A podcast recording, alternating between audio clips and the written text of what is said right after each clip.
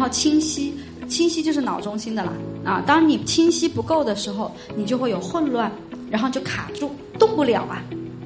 因为你都不知道那个方向对不对，你都看不到那个方向，你都没有办法看到全貌，然后知道说，OK，那条路就是通往我想要的那个方向的路，然后你加足马力开过去，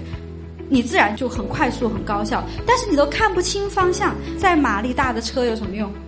时速四百的车有什么用？雾茫茫的一片，小布挪，甚至在原地观察，动不了。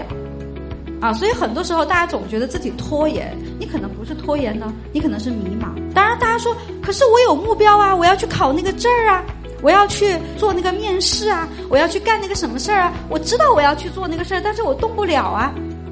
你还是可能这是迷茫，因为你要去做的那个事儿，其实你内心深处并没有觉得那是你真的想要的方向，那可能只是别人给你的。或者是那是一个退而求其次，既然我看不到，我先抓一个吧。但抓了，其实你心里也觉得，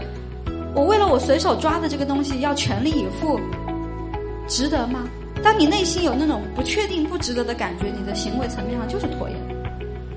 因为你根本就不知道你是不是一定要做它，它对你的生命意味着什么，你根本就没有在内心搞清楚。